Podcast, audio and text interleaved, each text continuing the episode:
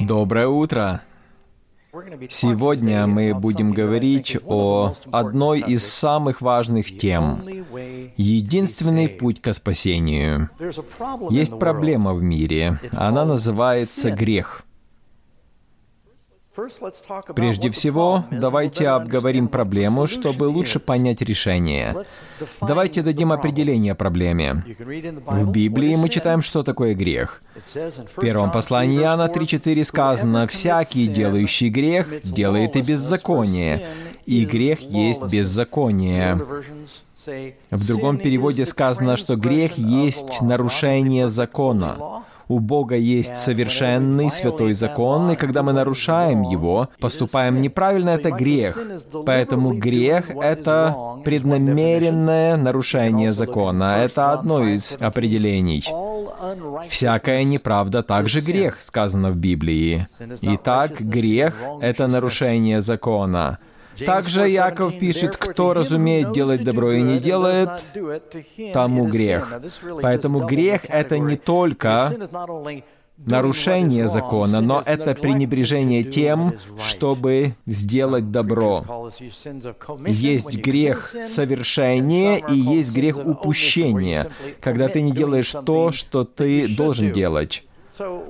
Когда мы нарушаем совершенный нравственный стандарт Божий, закон Божий, мы знаем, что это неправильно убивать, красть, лгать или именем Божьим пренебрегать. Мы здесь собрались также сегодня, потому что мы верим в то, что нужно соблюдать субботу. Это особый день для поклонения Богу. Поэтому 10 заповедей объясняют, что правда, а что неправда. Когда мы нарушаем их, это грех.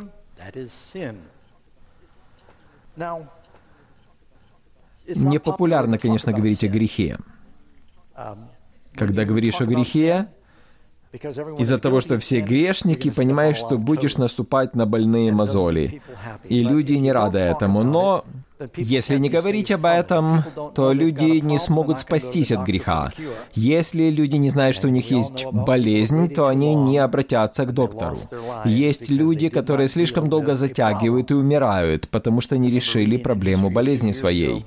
Я помню, я читал несколько лет назад об истории одной, об одном городке, Новый Лондон в Техасе. Это необычное название, конечно, для Техаса.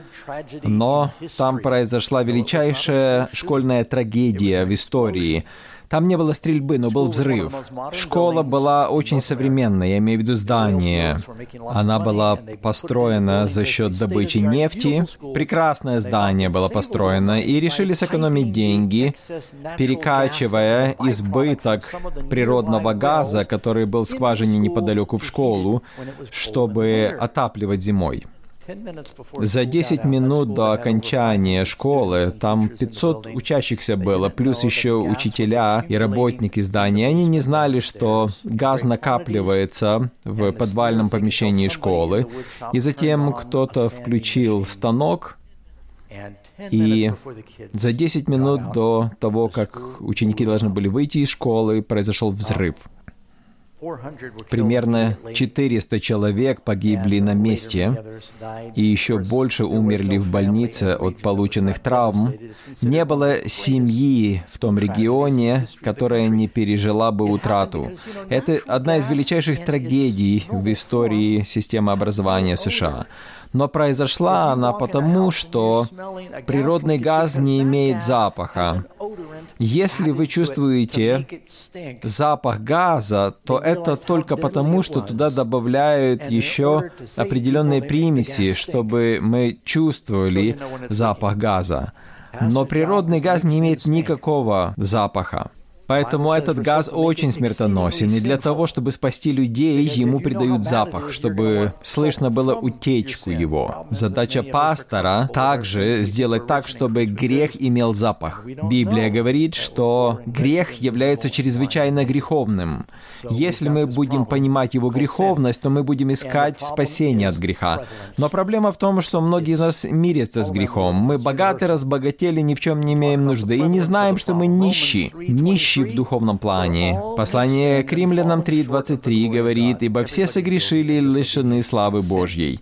То есть все виновны перед Богом. Книга Екклесиаст 7.20. Нет праведника на земле, который делал добро и не грешил бы. Это ясно, да? Если да, скажите аминь. Все грешат. Соломон также говорит в своей молитве в третьей книге царств. Нет человека, который не грешил бы. Очень ясно написано. Мы унаследовали эгоистичную природу от своих родителей. Наши прародители, Адам и Ева, были святыми, любящими людьми.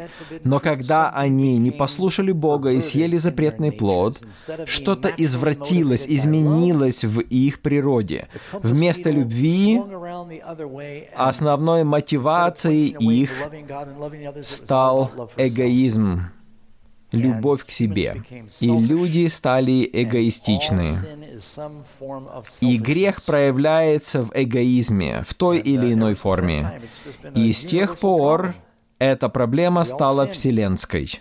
Мы все грешим, и если не произойдет перемены, у нас большие перемены. Нет праведного ни одного, говорит Библия. Какое возмездие за грех? Наказание за грех. Послание к римлянам 6.23. Всем грозит наказание, возмездие за грех — смерть. То есть грех смертоносный.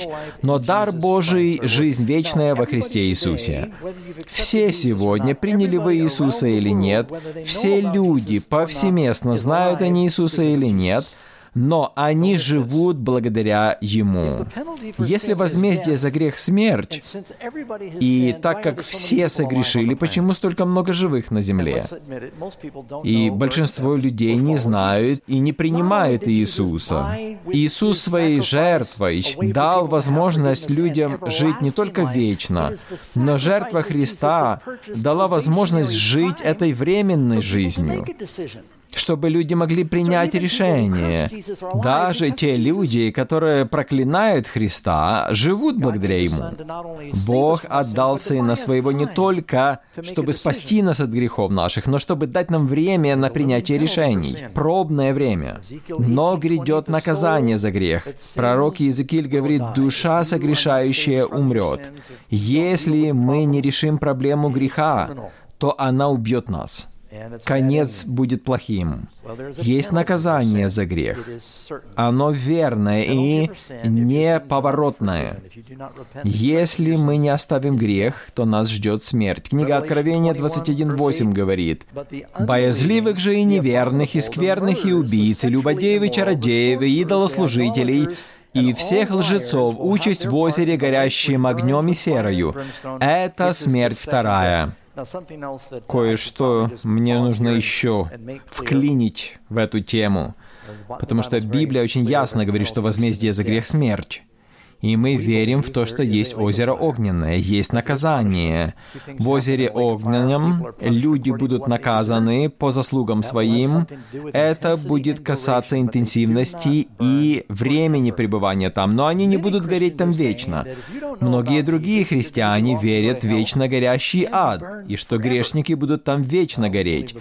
Мы верим в то, что есть озеро огненное в Библии, но это смерть вторая. Это полное полное уничтожение, после которой не будет уже никаких страданий, и земля будет воссоздана, грех будет уничтожен, нечестивые будут полностью сожжены, и корень, и ветви, и их не будет уже. Такими словами Библия описывает участь грешников после суда. То есть наказание существует, и оно страшное. Итак, есть грядущее наказание. И есть только одно лекарство, один рецепт, одно решение. Что это за одно решение?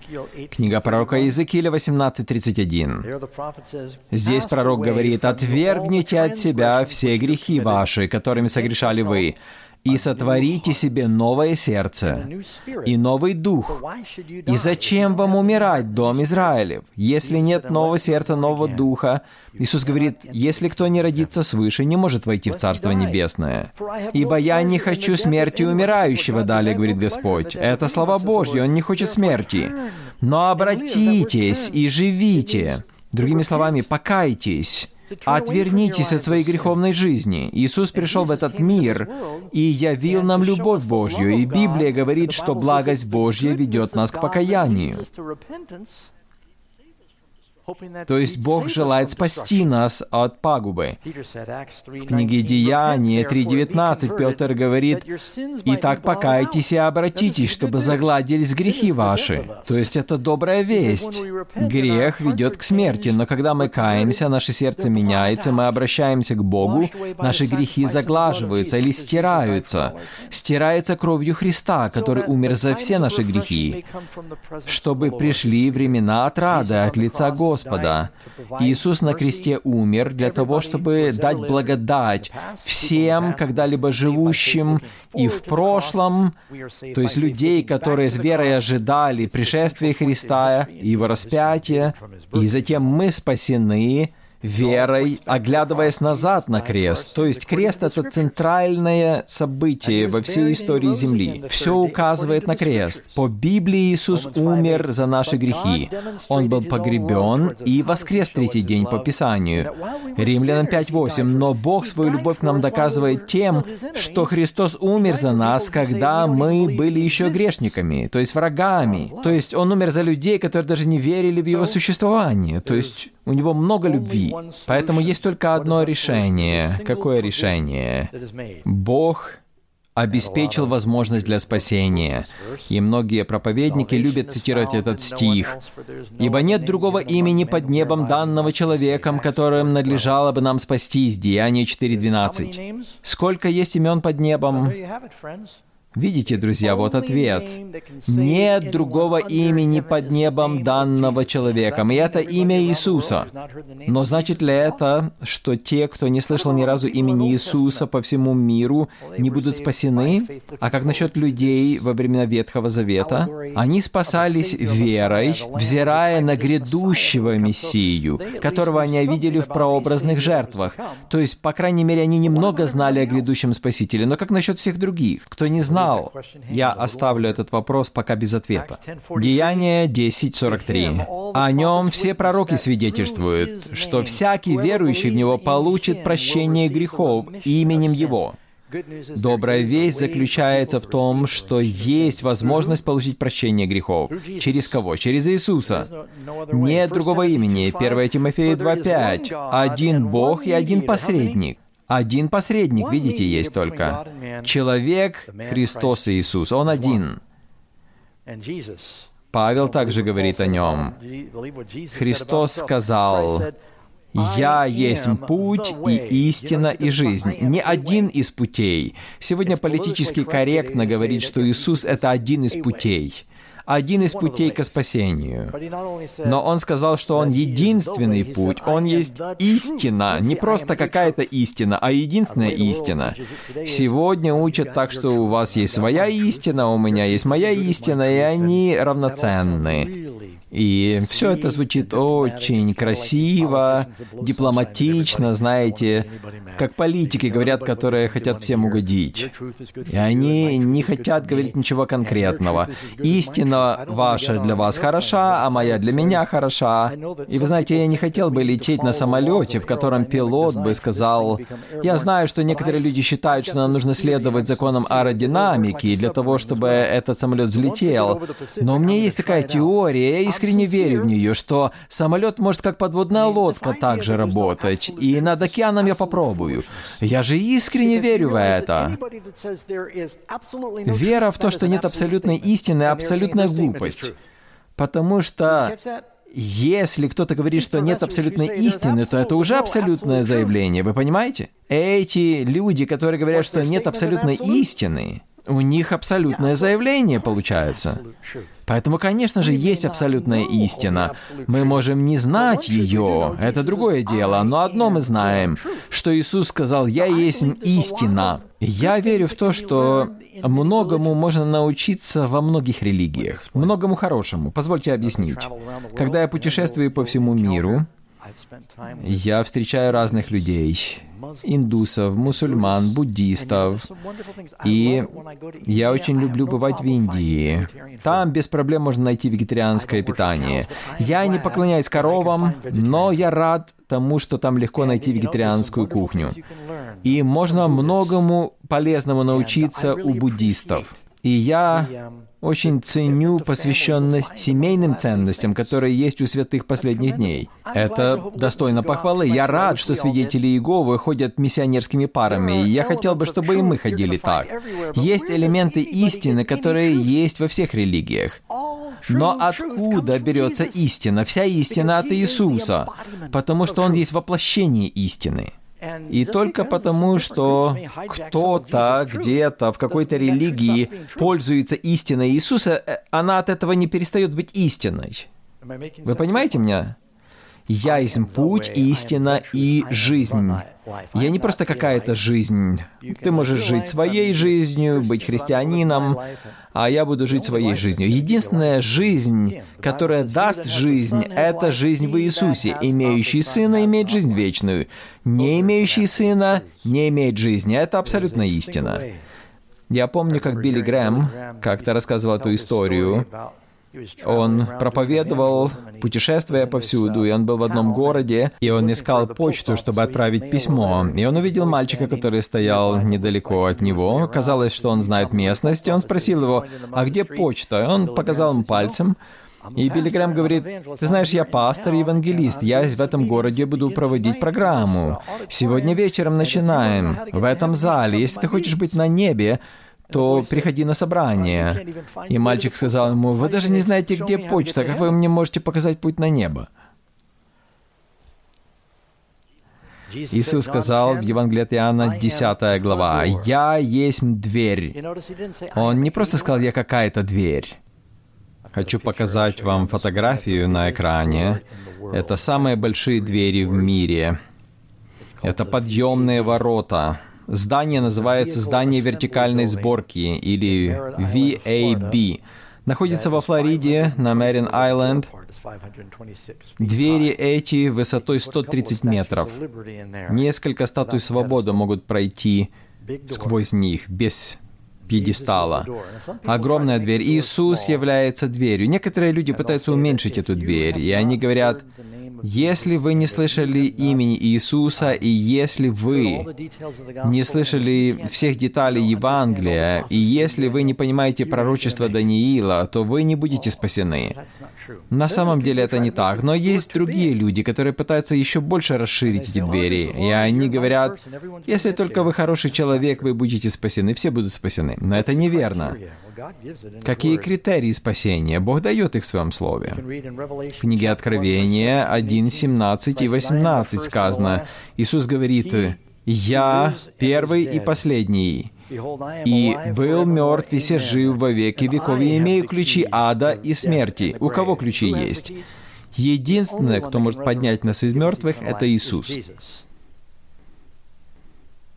Я помню, я слышал одну иллюстрацию о людях, которые были в лесу, и затем они почувствовали запах дыма, и они увидели зарево, и они видели, как солнце садилось, и они пытались выбежать из леса.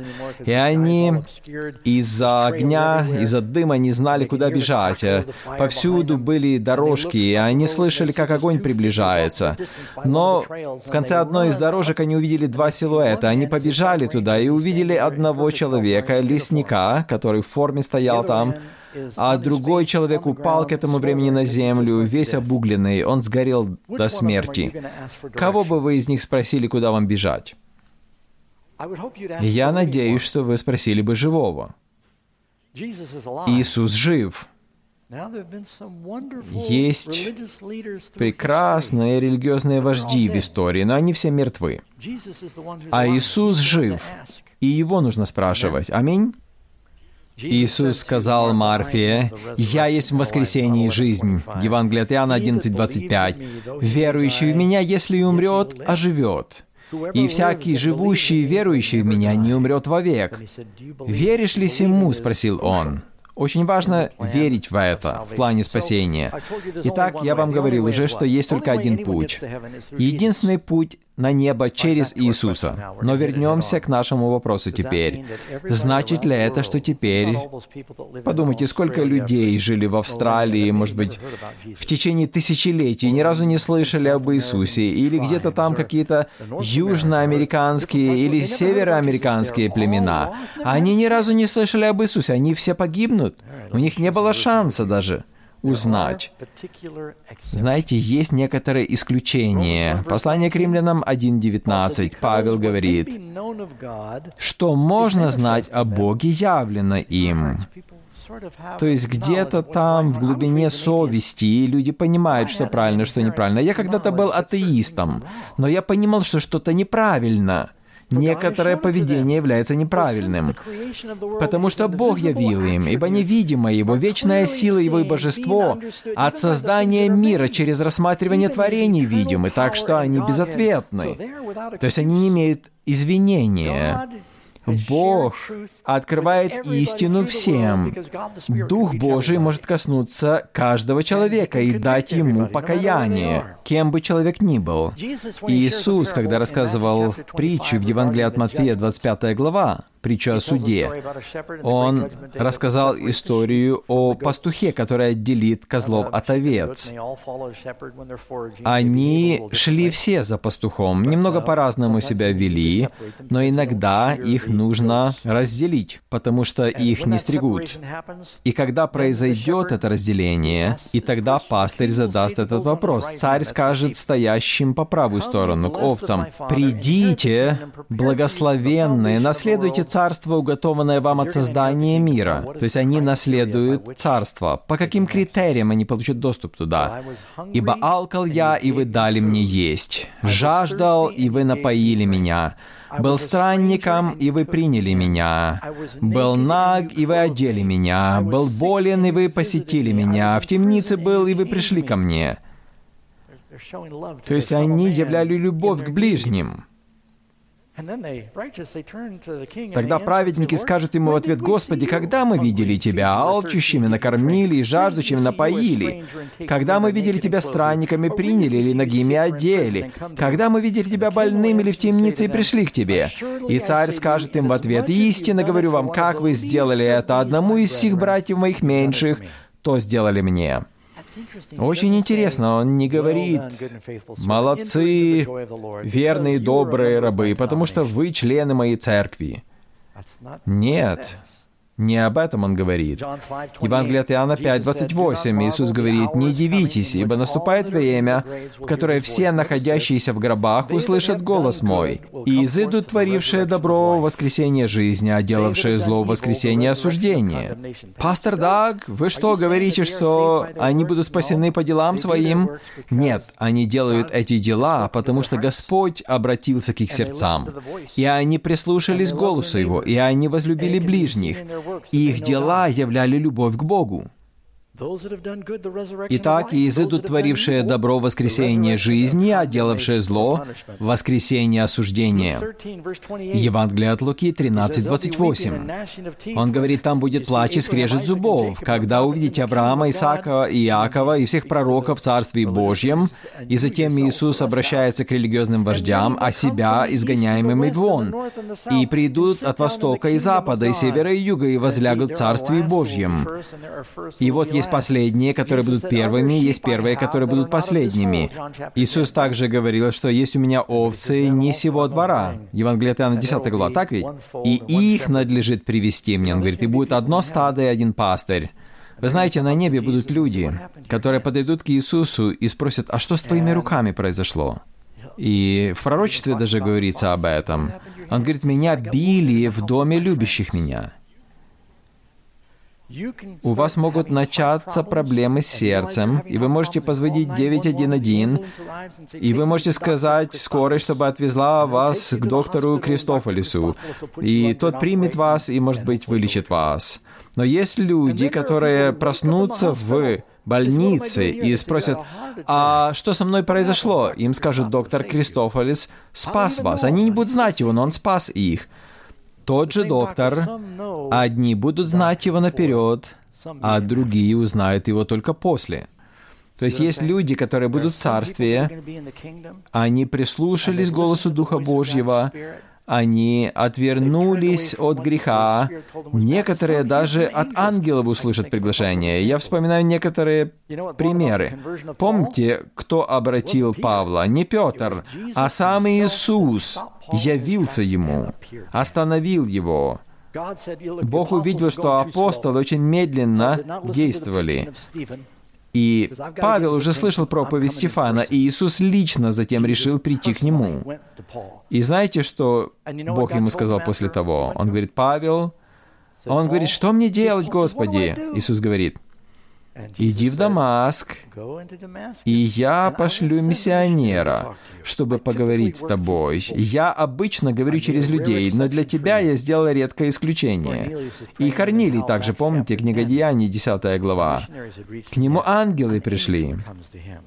Он был сотником полка италийского. Он был богобоязненным человеком. Он не знал Библии, он не знал о пророчествах, об Иисусе, о плане спасения. Но он боялся Бога, и он помогал бедным. И ангел сказал ему, «Корнилий, Твои милостыни пришли на память пред Богом. Пошли людей в Иопию и позови Петра. Он придет и научит тебя. Обычно я действую через проповедников, но сейчас я являюсь тебе через ангела. Я думаю, что мы будем удивлены, когда в Царстве увидим людей с Востока и Запада, которые прислушались к ангелам, к Духу Божьему, к проведению своей жизни — вы понимаете, Бог не только христиан любит. Когда мы были еще грешниками, Христос умер за нас. Бог всех любит. Он не хочет, чтобы кто-либо погиб. Вот почему Он говорит, обратитесь, обратитесь. Зачем умирать вам? Он хочет всех нас спасти. Но вы скажете, пастор Даг, так как Бог может проповедовать и сам без миссионеров, нам не нужно туда ехать, в дальние страны. Я слышал такой аргумент. Пастор Даг, если вы не считаете, что Иисус — это единственный путь, зачем миссионеров отправлять? Да хотя бы ради вас. Видите, здесь написано, послание к римлянам 10.14, «Ну а как призывать того, в кого не уверовали? Как веровать в того, о ком не слыхали? Как слышать без проповедующего? Поэтому, пожалуйста, не увольняйте пасторов». Как услышат люди? Обычно Бог посылает миссионеров — и вам нужно быть одним из миссионеров. Не только пасторам нужно быть миссионерами. Бог действует через людей. Но Он хочет, чтобы вы тоже получили благословение, проповеди Евангелия.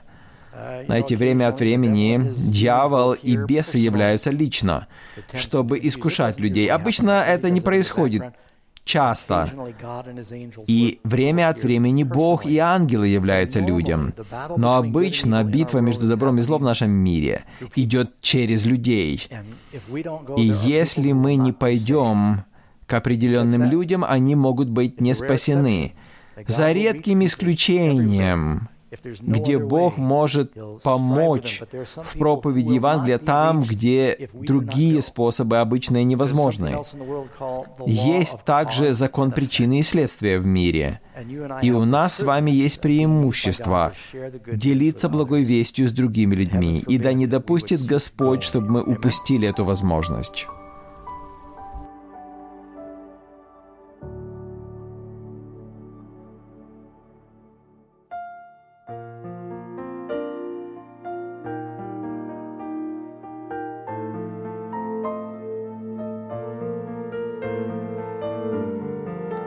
Вы прослушали данную запись благодаря служению Audioverse, веб-сайту, предоставляющему бесплатные аудиопроповеди и другие материалы. Вы можете больше узнать об Audioverse, а также прослушать другие проповеди, перейдя на сайт www.audioverse.org.